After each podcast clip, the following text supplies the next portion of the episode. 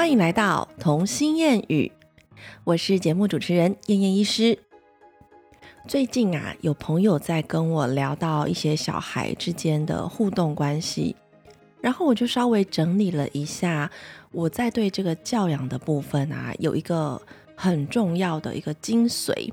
这一集算是一个，我觉得我到目前为止当妈以来。最抓住的一个重点，基本上我是以这个重点的前提之下去扩展我对小孩的怎么跟他沟通啊，或者是跟他做一些教育的方式，大家可以参考一下这一集我的想法。其实我为什么会？呃，有这个重点的精髓，主要是因为我说过，我看过很多教养的书。那在每一本书里面呢，我发现他们虽然都有着不同的理论，有时候会对这些理论可能会下一些名词的注解，帮他取个名称，一个好像很响亮的一个称号。但是其实这些东西都没有离开这个中心思想太远，甚至不只是教养的书。在所有的跟人际关系有关的这些心理的书籍里面，很多东西都强调到这个观念，所以我才会觉得这个观念呢，在现代人来讲是非常非常重要的。不只是你对小孩，甚至是你对员工、你对你的同事、对你的爸妈，甚至是对你，呃，可能是最重要的身边那个配偶，都是一个非常重要的沟通的方式。如果能够确切的运用这个技巧的话，我相信本来很多潜藏在的纷争啊，可能会因此而就是软化，真的会让彼此之间的那个你进我退的那个界限都会蛮舒服的。好了，我前面讲那么多，但其实。我发现呐，我这些都是不是一个很好的开头。我在忘记看哪一本，就是在讲沟通的，教你怎么沟通的书里面，它就一个很重要的重点，就是说。别人对你聆听的那个耐心，其实只有十五秒，怎么办？我刚刚前面用掉了 十五秒，大家应该已经疑惑我到底今天到底要讲什么东西，对不对？其实最好的一个演讲的开始，应该是要用那种贾伯斯那种破题法，他会今天告诉你，我今天的演讲主要有三个主题，然后这三个主题要分别讲哪一些故事，然后你就会选择性的哦，那我等第二个故事来听，这样。所以呢，好了好了，你看我又拉长这么多，我真是一个很会废话的人，对吧？好，那我拉回来今天的重点。我今天想要跟大家介绍这个中心思想，这个理念，它其实就是一个倾听的力量。那有些人会讲说是倾听，有些人会讲说是同理。你可能觉得这是不同的意思，当然，真的你要去解释字面上的意思，它是有不同的层次的。你去倾听他，但是你不一定要去同理他，你不一定要去站在他的立场去同意他的想法。那如果是同理的话呢？除了你要认真的倾听他说出来的话，你同时要去感受对方的情绪，可能会跟着对方的情绪有上有下，跟着对方感受到有一点委屈，感受到有一点开心，这个才叫真正的同理。但是，一般来讲，我觉得我们先从倾听的这个习惯开始就好了。不知道大家有没有发现，你身边可能会当然有很多的朋友嘛，或者是上司啊、同事之类的。你有没有发现，你身边充斥着很多人？这些人的习惯是习惯给予、习惯讲，但是他们不习惯去聆听，真的很有趣哦。我也在我身边发现了很多这样的人。当然，其实我发现我也有一点点是这个、这个、这个状态。我以前就是呈现是一个团体里面，就是。太 active 的人，就是总是要叭叭叭就一直要讲，因为我一直要试图的去带动整个气氛。但是这个做法呢，其实有时候会反而让聆听的这些人会感觉到一点点的不舒服，甚至是感受到一点压力，这个可能都是有。所以我后来慢慢的在告诉自己，在洗脑自己，改变自己，就是要去学习这个聆听的这个力量，聆听的技巧。那我。等我明白了聆听这件事情有多重要之外，除了用在我的朋友身上，跟我的交友的情况，跟我的配偶的这个对话之间，我就把这个聆听的这个角色、这个心态的功能，把它发挥在我的小孩身上。那还真的蛮有趣的。在我开始觉得，哎，我去聆听小孩的心声，我去同理小孩的心声，我去复述小孩的现在哭闹这个原因之后。他们真的能够比较容易把情绪给释放出来，然后这件闹剧也比较快可以结束。这是一件蛮神奇的事情啦，你们大家都可以跟孩子们试试看，其实真的会减少很多小孩情绪不稳跟后续一而再再而三的发生一些悲剧的情况。真的好，那我先来举一个最近发生的例子好了。前提是这样子的，因为我现在我自己带带两个孩子吃晚餐嘛，晚餐我都是一打二。那我有帮他们准备很可爱的卡通造型餐盘，餐盘里面就会有分隔盘呐。因为你知道，其实很多小孩，我在门诊也遇到很多这样的妈妈问我说，他怎么这个不吃，这个不吃。然后后来我就跟他们说，其实小孩他们的味觉是非常非常敏感，比大人还要敏感的。尤其是两岁到四岁这中间的过程，他们会吃出所有蔬菜的那个苦涩的味道，然后米饭的甜味，或者是呃这个菜有一个特殊的味道等等的。他们会很敏感的去察觉那个味觉，在这种情况下呢，很多小孩就是个性比较谨慎、个性比较呃循规蹈矩、比较高秩序性的这类的孩子，高敏感性的孩子，他们就会非常的明显，无法接受你把饭菜肉给搅在一起。记不记得小时候，就是你看阿公阿妈在喂食宝宝副食品，或者是我们在喂。小孩的时候，通常都是会诶饭或者是一口肉夹在一起，然后送进他的嘴巴，或者是饭跟菜跟肉全部放在一起一口喂，这样子喂起来超快的，一碗很快就噗噗噗就喂完了。甚至这种好像就吃炒饭还蛮简单的，对吧？但是呢，我在我的两个小孩身上都很明显的感受到，他们差不多到两岁左右的年纪，真的没有办法接受把食物混在一起这件事情。很酷吧？所以我从两岁到现在，姐姐已经五岁了。我们家几乎不会，这三年来，我们家没有出现过炒饭这件事，有没有很可怜？而且我们家也没有咖喱饭，他们也不喜欢用肉燥去淋饭。就妈妈最好煮的这几样菜，我都不行啊，是不是？真是苦了我。但是我后来能够明白他们的味觉上面的那种混在一起的不舒服，他可能会尝不出这个东西原本的味道，他会觉得有点焦虑，会有一点点。害怕那种味道，所以当孩子会有这样的需求，我们也了解这是他的发展过程。他到一定的年纪，像姐姐现在到五岁，他已经开始能够，你知道，他前几天还跟我讲说：“妈妈，我已经长大了，请你把肉肉跟菜菜全部一起给我，可以一起吃了。”很酷吧，对不对？这真的就是他们生理上跟心理上发展到一定的阶段就可以。迎刃而解的事情，那为什么我们要花这么多时间去跟他 fighting，跟他 argue，说你这个借口一定要给我吃下去，你这个菜跟饭也要给我一起吃，对不对？前面的战争都是非必要，反正他总归就是有吃，这样就好啦，对吧？好，那拉回来这件事情，就是我有帮他们准备分隔餐盘嘛，就是他可以把不同的饭菜、肉、豆腐等等的，就是分在不同的格子，彼此味道不会互相混合，所以一直以来都吃的还不错。好，结果有一天呢，我就很贪心、很心急，想要火速的把盘子碗吃完的碗盘收完，于是我就把我的碗盘叠了三个高。就是已经超过我自己手拿范围，想说用下巴顶一下，然后这样端过去，这样我只要走一趟就好，不用来回这边收碗盘。于是呢，我就这样子端着很高的三份餐盘，这样这样嘣嘣嘣走到厨房的瞬间，不知道是一个是筷子掉了，我就是忽略掉之后，我要伸手去接的同时，嘣嘣嘣嘣嘣，我就把姐姐的餐盘给硬生生的摔断了。然后这个真的是。早知道我就买不锈钢，怎样都不会断。但是呢，因为他们就要用那种很可爱的卡通造型，他们就是视觉动物嘛。当你的餐具看起来越好、越漂亮、越可爱，他们今天吃饭心情就会比较好，就吃的超好的。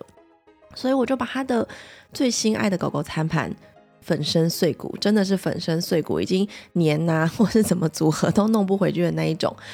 当下呢，我第一时间就是，我当然是我立刻跟他道歉，因为这是他很心爱的东西。我觉得今天不管我是委屈的，因为是我在收碗盘，你们没有来帮我。我当下其实觉得说，如果你们愿意帮我，我就不会有今天这种事了。可这就是牵拖。如果我自己当时有这样想，我就要开口跟他们讲。那我既然没有开口，我决定要自己收。那后面这个掉下去，这个责任就是我要负责。果不其然，就是姐姐看到她最心爱的餐盘粉身碎骨之后，当然是一阵哭啊。那她一直哭哭哭哭哭，我就觉得说，嗯，好，都是我的错。我当下立刻道歉，等到她冷静了，安抚完之后，我就跟她说：“姐姐，对不起，那我摔坏你的餐盘，我一定会负责。改天我会去找找找找找找到一个我觉得你也会很喜欢的餐盘，我一定会买给你当做补偿。那请你体谅我，因为我要做的事情真的很多。你看我要收这么多盘子，我其实很需要你们的帮忙。”那在当下这种比较良性的沟通之后，他也感受到我示出的诚意嘛。当然，我已经这么有诚意跟他道歉，他还能怎样？而且破都破了，不然怎么办？然后，所以姐姐他们就是很 OK，也就哭完了嘛，情绪释放完，舍不得还是要让他哭一下。我总不能跟他说你的东西坏了，舍不得你不准哭。对啊，如果我这时候跟他讲你不要哭了，你不要哭了，那其实就是让他把情绪给憋着。姐姐她就是已经是一个很憋屈的孩子了。我如果还这样子对待她的话，真的以后什么事情都有有苦往心里吞，这样真的是我觉得对她也不是太好。好，那这件故事呢，还只是这整件事情我要讲的重点的前言而已。后面当然是发生了更需要处理的事情啊。好，反正当下呢。妹妹呀，既然还有主动的安慰姐姐说：“哦，妈妈把你的餐盘摔坏了，妈妈说会赔给你。” 这种人真的是有时候还觉得还蛮讨厌的，有没有？一定要就是往你的伤口上撒盐。好，反正呢，在后续我一直在寻找很适合他的餐盘，然后他会呃一个让他开心吃饭的餐盘，我还要找分隔格子数够的啦，又够可爱的啦，然后摔不坏的啦这种。所以我就找了很久，我最后才找到一个 OK 一点，但是事隔已经好几个月了。那在这中间的过程中呢，这两姐妹就是每次在吃饭的时候，就会有意无意的提一下。有时候我都会觉得说，我交代的事情你都记不好，可是这种事情你就会记一辈子。真的，对孩子来说很重要的事情，他只要发生过一次，他会永远记得，就不需要去反复教导。那我们教他的一些生活常规呢，他觉得每天都要做的事情，或者是他觉得不重要的事情，他就会把它摆在脑后。这就是他他们也有择，就是选择自己所爱的事情去处理的。的状态嘛，这个很合理，人都是这样的。好，那中间就好几次，每次吃饭的时候，他们就会提醒我说：“妈妈，你记得你摔坏姐姐的餐盘了吗？” 我就会说：“好啦，我知道啦，我说过的话，我说到已经做到。”OK，那这件事情就这样子，好几个月过去了。我前几天呢，终于找到一个非常理想的餐盘，餐盘到货了。我当天晚上就非常的开心，等他们下课回来之后。我说：“噔噔，姐姐，你看新餐盘。”然后姐姐当然是又惊又喜。与此同时呢，我要事先解释一下我买餐盘的这个心路历程。为什么我要特别这么说？首先呢，我相信多宝爸妈应该都会有一个感受：我今天如果要买一个什么东西，我可能要注意，我接下来一定会引爆一连串的事情。什么事情？如果我只买 A 有的东西。B 没有，他们在拆开包裹或是拿到礼物的那个瞬间，他们就会起一个比较的心态。姑且不论我现在手头上有没有这些东西，但是小孩永远只会着眼于我此一时此一刻有没有拿到礼物的那个感觉。那我当时候也想过了，我是不是要把美眉的餐盘也换掉，就两个人一起买新的，这样我省事，我后面就至少不会出现那种不公平吧吧吧之类的这种批判，真的是批判。我跟你讲，只要是姐妹或是兄弟姐妹这种，一定会因为这种事情而有时不时的吵架，真的。不过呢，我后来还是理智战胜了我的想 逃避的那个心态，我觉得。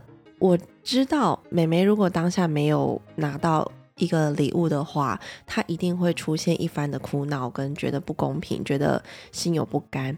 但是我觉得真的是那是一个机会教育，所以我就决定，嗯，那就顺时顺势让这一切发生吧。我不应该变成太宠爱他们的妈妈，变成说我为了减少你们哭闹的时间，然后我就两个人都一人买一个。这样子反而我要去跟姐姐解释说，为什么我要帮妹妹换掉，对姐姐来说也是不公平。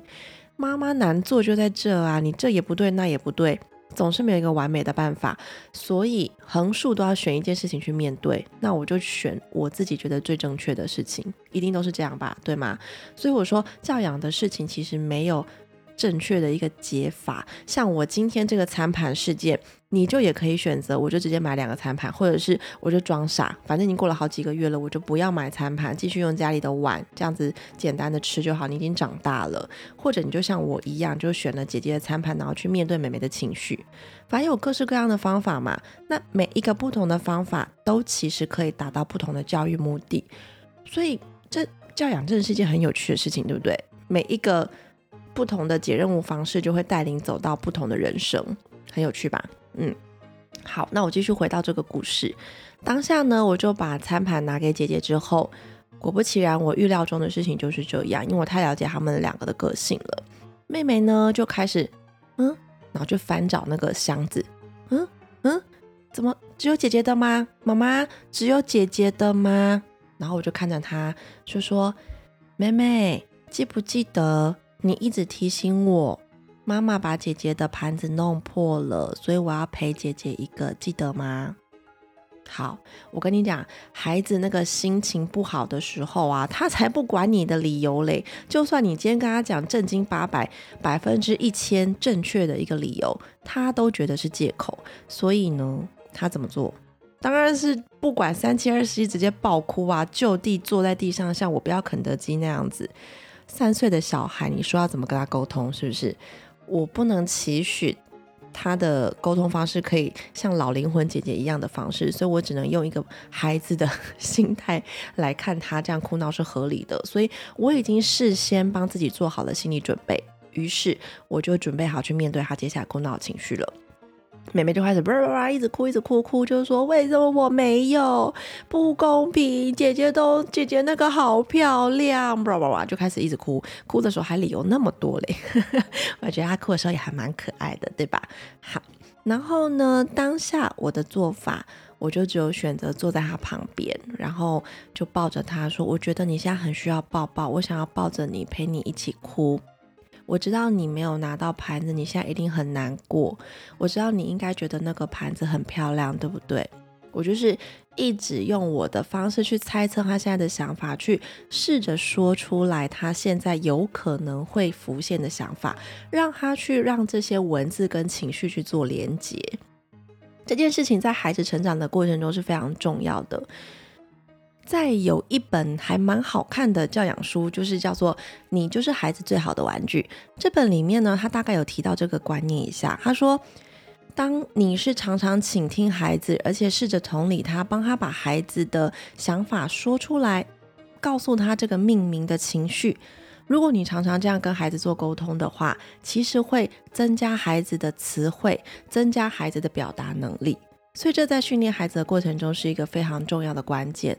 我当然会把持住这个很重要的关键，我就尽量在旁边说出任何他有可能的情绪，让他去选择我说中了哪一个，然后让他点头，让他知道说我陪伴你，我了解你，我也可以允许你这样的哭泣，这样的发泄情绪是合理的，但是。不能够有逾矩的状况。所谓逾矩的状况，就是比如说他开始指责说妈妈的不对，或者是他开始拳打脚踢，或者是他想要去偷拿姐姐的东西的的那个新餐盘，这种就叫逾矩的行为。所以在他合理的情绪发泄的管道之下，我们还是要控制他的界限在那边。好，所以当下呢，我是用这样的方式跟他沟通。我当然要留一点时间给他哭，所以我大概就陪陪他坐在地上，应该至少哭有超过十到二十分钟以上哦，因为他一哭起来就很吓人的那一种。但此时此刻发生了一件我还蛮感动的事情，就是姐姐，你知道，其实下课回家，我接到他们回家都已经很晚了，所以姐姐应该肚子蛮饿的。我以为她也会跟着哭闹，或者她，我以为她会跟着指责妹妹说。啊，就妈妈这个就是要赔给我的啊！你哭什么？我肚子饿，我要吃饭。我以为他会这样讲，因为在这之前有几次妹妹在哭闹的时候，他会用一种长者的那个姿态来骂妹妹。那我好几次我都跟他讲说，妹妹也有她的情绪，像你在生气的时候，我也会陪你；你在哭的时候，我也会陪你。那如果今天你是妹妹，你这样子难过，我还不让你哭，我还骂你，你会不会难受？我常会跟他解释美美的心态是什么，让他不要去对美美说出这样的话。好，那当下他就真的讲出了让我觉得很感动的话。你知道吗？他就是对着哭闹的妹妹，他就走过来，也坐下来，坐在旁边，然后他就跟我说，他在提醒我，他说：“妈妈，妹妹现在因为没有拿到盘子，应该很难过，你不要生气哦。”你知道吗？当妈妈听到孩子可以这么的明理，这么的同理他的妹妹，我就觉得说，嗯，我做的一切真的都，他们都有在看，他们有在吸收。每一个小细节，姐姐都有把它学进去。我当下就很正向的肯定我自己。那在自我肯定的情况下，我就更有耐心可以面对美眉的这这一套情绪的处理。那当然，我后续就是提供他很多的。问句跟想法，让他自己回答，让他引导他去自己去说出，对妈妈只是在赔偿姐姐一个餐盘，所以我的餐盘没有坏，所以我没有新的。重点不是由我对他说出这些话，而是去引导他自己去理解到这个事实。然后果不其然，他最后就是停止哭泣，然后还很开心的用了他的餐盘。我本来想说他会不会是金鱼脑，隔一天他再看到旧的餐盘，姐姐新的餐盘，他会再闹一次。殊不知，隔天他看到自己的餐盘，再看到姐姐的餐盘，他还主动跟姐姐说：“姐姐，那个是妹妹，呃，那个是妈妈上次摔坏你补偿给你的，所以你不要把它弄坏哦。”你知道吗？就是他已经放下，他觉得他没有一个新的餐盘，他只有跟。那个姐姐讲说，你也要保护你的餐盘哦。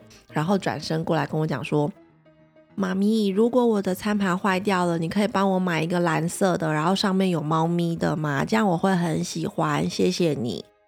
真的，我跟你讲，这个是我家三岁的妹妹说出来的话，我没有骗人，这真的是她讲出来自己讲的。我当下就很感动，所以我就抱着她跟她讲说。我要很谢谢你，可以理解姐姐拥有新餐盘的这个事情。我也要很谢谢你，想办法让自己去期待下一个餐盘的出现。就是我用各种的说法去谢谢他，很长大了，懂事了，这样子很好的沟通。好啦，这是这整件故事的结束。当然，这个整件故事的发生，其实听起来都非常的美好跟。戏剧化，其实我相信，如果当下发生他哭泣的情况，如果有人在我身边的话，应该会很受不了妹妹的哭，因为那个哭是非常的暴走的。但是我跟姐姐反而可以非常的同理她，然后非常认真的听她一边哭一边说为什么我没有，不不一直哭。我们两个都不回嘴，我们只是一直拍拍她跟拥抱她，还互相提醒说妹妹现在情绪很不好，我们陪伴她一下。彼此都不要对她发脾气，我觉得这个是人生中最美好的一个画面。真的，对我来说，当妈到目前为止，这件事情都会再再成为我心中很温暖的种子，然后可以让我继续用这么多的爱去爱他们，或者是去影响我身边的更多人。当然，我我。得坦诚，我人生中还是出现很多我也会暴走的时候。当我给他们一些规范，或者是给他们一些同理，可能已经到达我的一个限度了。比如说我今天很累了，我就会直接跟他说：“妈妈觉得你在这里，我陪你哭了半小时，我其实也有点累了。如果你还想哭，你可以继续哭。可是我想要先去做我的事情，因为我已经把我的半小时给你了，我的事情都还没有做。”然后我就站起来离开了。通常我离开的瞬间，妹妹就会立刻冷静，就说我不要你不理我，然后就追上来，然后最后就一个拥抱结束。真的，她就真的很怕我不理她。好啦，以上呢是我在家里对待小孩，就是当他们有一些情绪上问题是怎么处理的。那在这一集的尾声这里呢？我想要分享大家在我看到的一些书上的一些句子，这些句子呢都是用来支撑我一直想要表达的。其实你认真的去聆听孩子的需求，同时也要聆听妈妈你自己内在的需求。当你做了这个决定的时候，你有没有问过自己，我这样做的目的是什么？我的最终的想要达到的？一个目标是什么，或者是我想要让孩子学会的是什么？我想要让我自己能够忍耐的时间有多久？先去问过自己，然后以及去倾听孩子他们哭泣背后的原因。之后，当那个倾听的力量发挥了之后，后续的情绪问题就会很好处理。这是真的一个，我觉得还蛮甜蜜美好的一个方式。好，我跟大家分享一下在一些书里面的一些文字。好了，嗯，第一个哈，我们在讲倾听的力量啊，我们会讲到说，像是一些演讲者。演讲者在台上可能在讲东西，那我刚才前面有稍微提一下，大家的专注力其实只有前面的十五秒，所以破题是很重要的。那其实像我们朋友之间在聊天的时候，文呃文书上面是记载是说，大概有百分之七十五的言语沟通内容会被听话的那一方忽视、误解，或者是立刻被遗忘。很酷吧？就是你可能今天跟你的朋友聊了一个小时，可是中间有百分之七十五的时间。他可能已经忘记，或是他可能是否认，或者他根本不同意，但他就只是愣愣的看着你。可能他那时候魂已经飞走了，但是为了维持友谊的和和平，所以他就不直接说出他的想法，因为你一直在讲，他只好一直听。但相对之下，这个倾听的力量呢，你就算不回话，也会让对方感受到你的真诚。就算你不同意他，可是你们两个还是可以走在同一个频率上，继续当朋友，下次继续约出来吃饭。对不对？但是很爱讲，但是不爱听的这一类的人，可能就要提醒你们要注意一下朋友的感受，试着让自己静下来，反而去听听看朋友，哎，你最近过得怎么样？也许你会有意想不到的，就是友情之间的升温，这个也是一个很好的方式。好，那呃，还有一些话就是说，像对话的目的呀，我们为什么要对话？人际关系充满了对话，不管是。你跟原生家庭爸爸妈妈之间，你跟孩子之间，你跟同事之间，我们每个人人与人相处都充满了对话。但其实对话的目的是为了什么？我不是为了要说服你耶。我觉得这一点在伴侣之间很重要，在妈妈对小孩这部分也很重要。我在跟孩子对话的过程中，我不是想要去说服他，而是要达到我们之间的共识，让他理解我的想法。然后让他跟我有共感，呈现一个嗯，好像这样很合理，我们可以朝这个目标一起前进。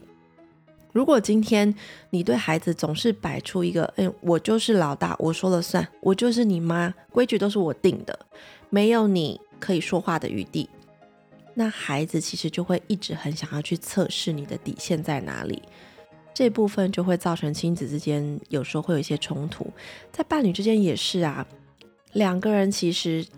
我们虽然是谈恋爱、结婚，没错，我们在谈恋爱的时候总是会忽视一些现实的部分，但是，一旦结婚之后，我们要一起朝着未来的理想生活前进。但一旦两个人理想生活不是同步调，不是同一个目标的时候，就会差出，就会造成一个很大的反差。那两个人沟通上面就会很有问题。我会强迫你用我的方式带小孩，但是你会很痛苦，于是夫妻就一直吵架。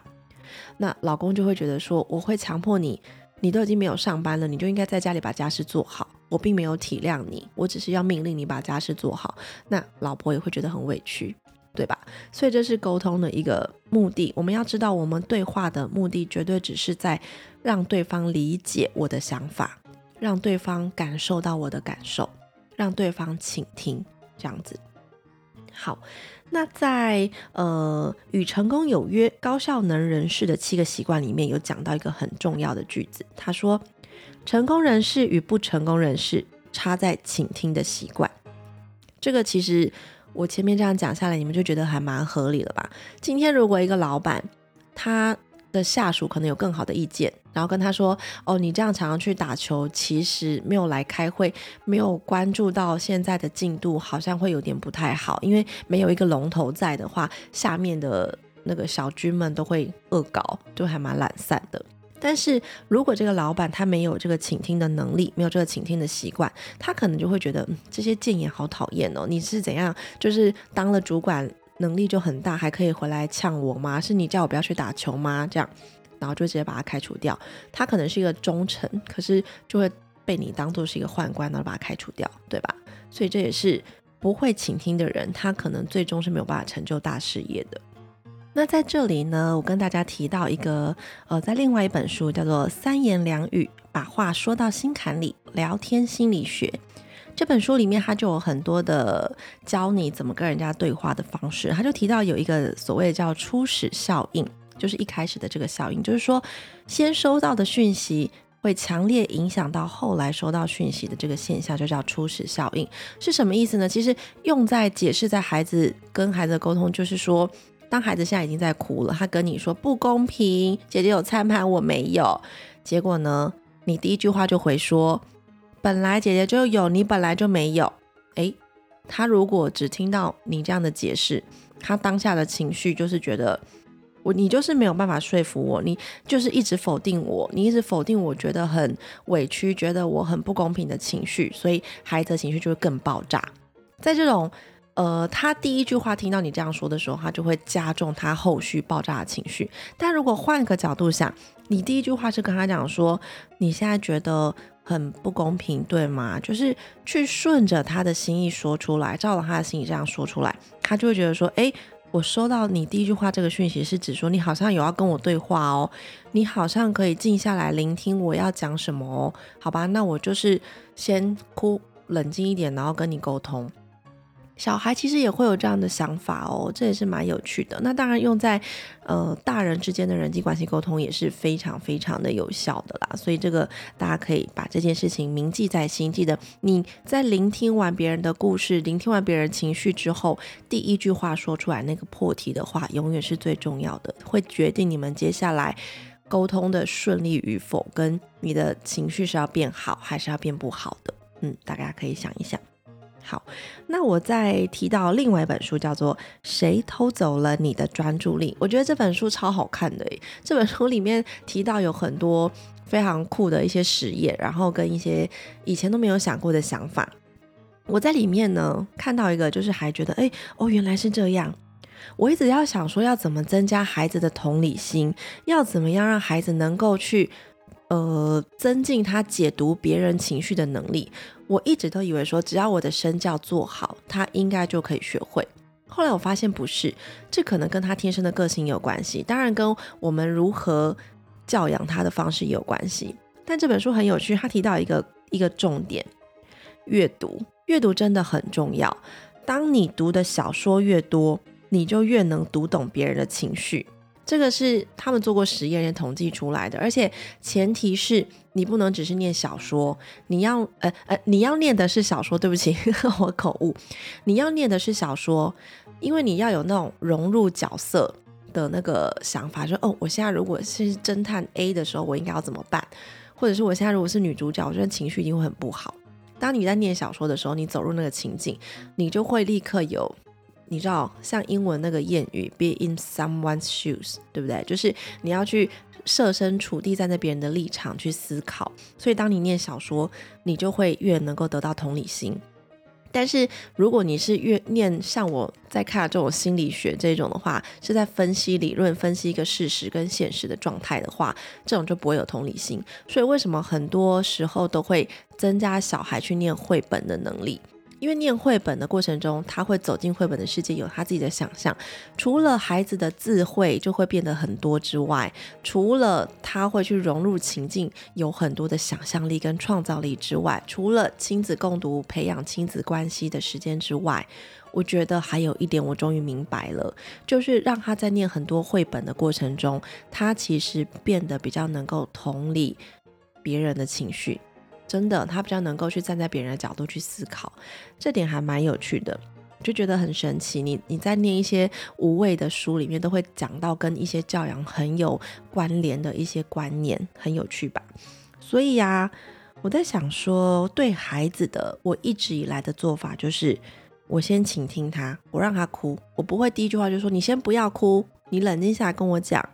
你哭我就无法沟通，我不会，我就先让他哭哭哭哭哭，然后就一直问他，问问听听听听，他现在想要跟我表达是你不公平，我就哦真的，然后这时候要同理他，如果我是你，我现在也会觉得很不公平，因为我现在没有拿到那个餐盘，然后接下来等他情绪稳了，我们才能再进一步展开下一步的对话。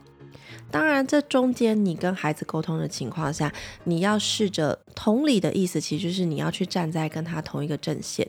今天如果你是他，你会有怎么样的情绪反应？而不能因为今天你就是妈妈，他就是小孩，你就觉得他应该要能够接受这个事实，他应该就要能够接受他的餐盘没有坏，不能换新的这个事实，就用很强硬的态度跟他说：“你可以哭，但是你现在就是没有。”这样这件事情就真的没完没了了，对吧？事情的解决方法总是有很多啦。那我希望我在节目里面可以提供大家一些不同的想法，当然会提供大家很多阅读的资料，然后从这些你觉得不是教养书的东西，然后也看到一些惊喜，这个是我在阅读上得到一个蛮大乐趣的原因。好啦，今天这一集 有够冗长，我到底有没有讲到我的重点啊？重点就是你要记得去聆听对方要跟你说什么，然后去想想看对方为什么有这样的想法。其实说到底，除了要聆听对方，我觉得当妈妈们最重要的一件事情就是要聆听自己。我们常常都因为太忙、太爱小孩、太认真的在照顾这个家、太用力在当妈妈，变成我已经失去我自己了。我已经没有爱自己的能力，我只剩下爱小孩的功能了。所以这时候我就会忽略自己，我其实也是一个很需要爱的。所以我要适时的跟我先生撒娇，跟他讲说：“我真的，我今天好累，我这个做不到，请你帮帮我。”当你软化的态度去要求对方跟你合作的时候，我相信那成功率都会比吵架情况还高啦，对吧？好啦，我拉里拉扎说了一大堆，希望大家今天这一集能够获得一点点的收获。如果你们也能够因此而改善你们跟孩子之间沟通的方式，或者是你们在人际关系之间的进展，或者是有一些自我觉察的一些进步的动力。我都会觉得，嗯，我真是不负此生了，不枉此生，对不对？好啦，那今天要真的非常谢谢大家的收听了，我们下周再见了，拜拜。